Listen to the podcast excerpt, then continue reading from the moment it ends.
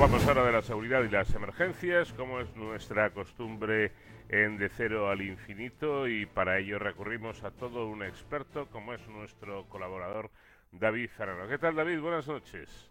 Buenas madrugadas, Paco. Bueno, pues la semana pasada, hablando de seguridad, mencionábamos cómo el partido entre España y Portugal en el Wanda Metropolitano y hasta existieron 15.000 espectadores, pues ha supuesto el pistoletazo de salida de los grandes eventos en España desde que se declarase a principios de 2020 la pandemia de la COVID-19, que aún sigue entre nosotros. Y es que en estas semanas pues estamos viendo cómo ya se están disputando otros encuentros dentro de la Eurocopa, por ejemplo, o que en breve llegarán también los Juegos Olímpicos y Paralímpicos de Tokio, que bueno, ya están más que confirmados. Y todo ello acompañado además de festivales, conciertos musicales, etcétera, de muchos artistas que han anunciado fechas para este verano. Claro, la gran pregunta que nos hacemos es eh, si aquí en España son seguros este tipo de eventos frente a la COVID-19. Y bueno, para encontrar la respuesta, como siempre eh, hacemos en Desfalo Infinito, recurrimos a expertos como Raúl Valera, que es director de seguridad y coautor de la guía Directrices y Recomendaciones para la celebración de eventos y espectáculos en contexto COVID-19. Buenas noches, Raúl, y gracias por acompañarnos. Buenas noches y muchas gracias por la invitación. Bueno, eh, ¿se pueden hacer eventos seguros en las circunstancias en las que nos encontramos? Hombre, eh, por supuesto, y así lo llevamos demostrando desde el inicio de la pandemia en todo el sector de los eventos y espectáculos, tanto al aire libre como en los espacios cerrados, eh, implantando pues las medidas de seguridad sanitaria en contexto COVID, como las que hemos ido regulando nosotros a golpe de, de decálogo de medidas y a golpe de guía de directrices y recomendaciones, que ha sido eh, referencia para el, para el sector, eh, pues ha habido ejes como la sectorización de asistentes por zonas, la trazabilidad de, para personas trabajadoras también, el escalonamiento y las medidas para la entrada y salida del público y también de las personas trabajadoras, el uso obligatorio de, mascarilla homologada y adecuada, lógicamente, al nivel de riesgo en este caso también, eh, sobre todo para los colectivos artísticos eh, o para, o para, pues en este caso también los, eh, los futbolistas o los entrenadores. Y bueno, pues otras medidas como la circulación de personas, las de información para público, las de higiene, limpieza y desinfección, ventilación, acondicionamiento y ambiental, incluso con mediciones de CO2 para regular las partículas por millón y bueno y otras medidas específicas para también para la protección de, las personas trabajadoras y sobre todo los reajustes del porcentaje de aforo por por las densidades de ocupación y dependiendo del sector de actividad. Con todas estas medidas, lógicamente, se pueden realizar y se están realizando eventos seguros.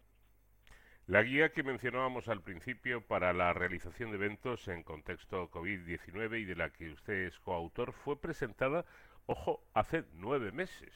Esto quiere decir que para entonces ya creían que era posible hacer espectáculos seguros?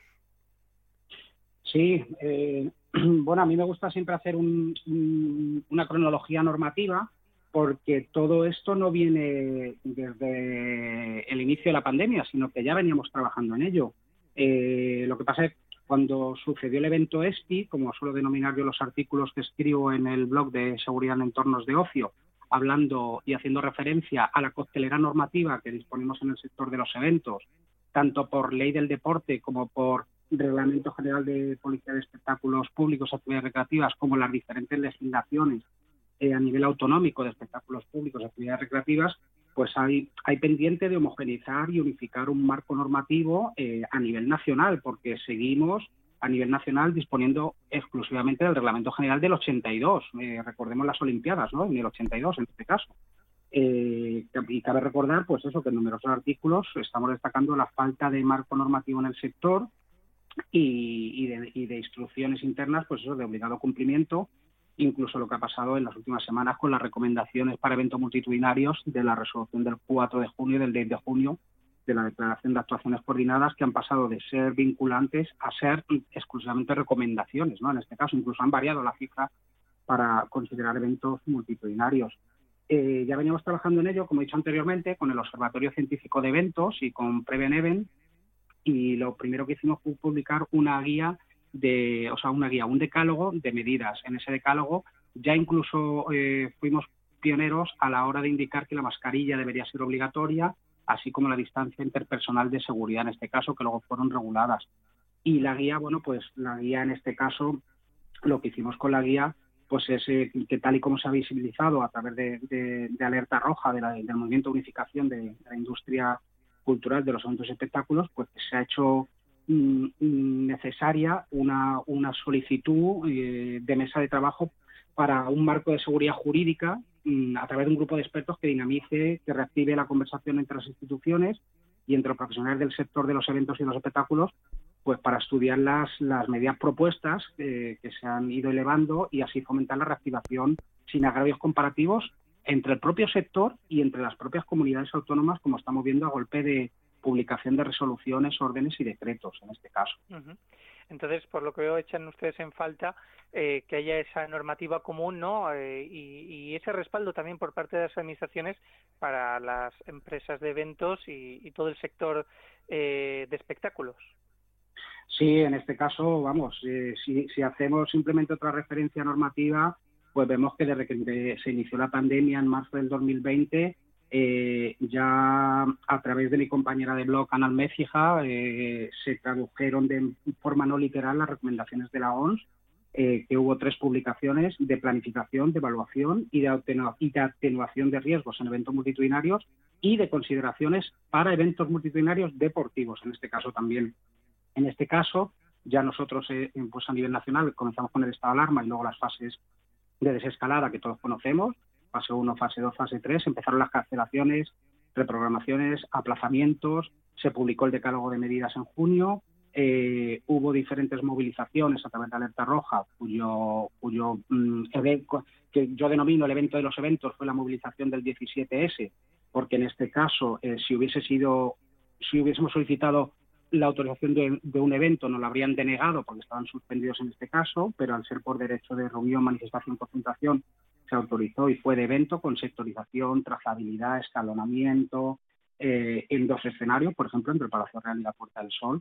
Luego, hasta el 17 de junio, no se publicaron las recomendaciones para eventos multitudinarios a nivel nacional, que recordemos que hasta el 14 de agosto, que no se celebró el Consejo Interterritorial y se, decidió que las comunidades autónomas eh, lo implementasen y regulasen, fue cuando empezó otra vez eh, a, crearse ese agravio comparativo entre qué se consideraba evento multitudinario a partir de qué aforo, ¿no? Se cifró en 200, en 300, en 600, en 1000, en 2000.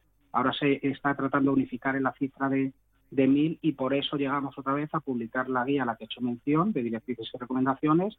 Luego volvimos otra vez, tuvimos reuniones con el ministro de Cultura y Deporte el 28 de septiembre, el 8 de octubre se adquirieron varios compromisos.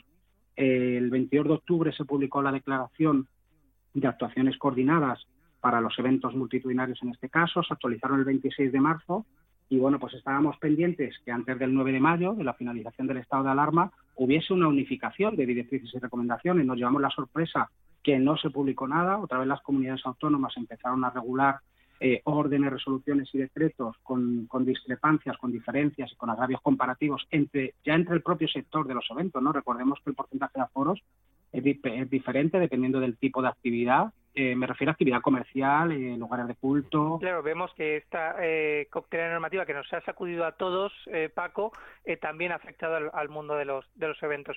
Volveremos sobre este tema si, si os parece, porque me parece muy interesante.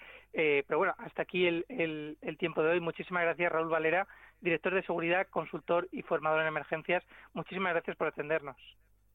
Nada, muchísimas gracias y buenas noches. Pues hasta aquí llegamos por hoy. Gracias, David. Te espero la próxima semana. La semana que viene nos vemos, Paco, y hasta entonces ya saben,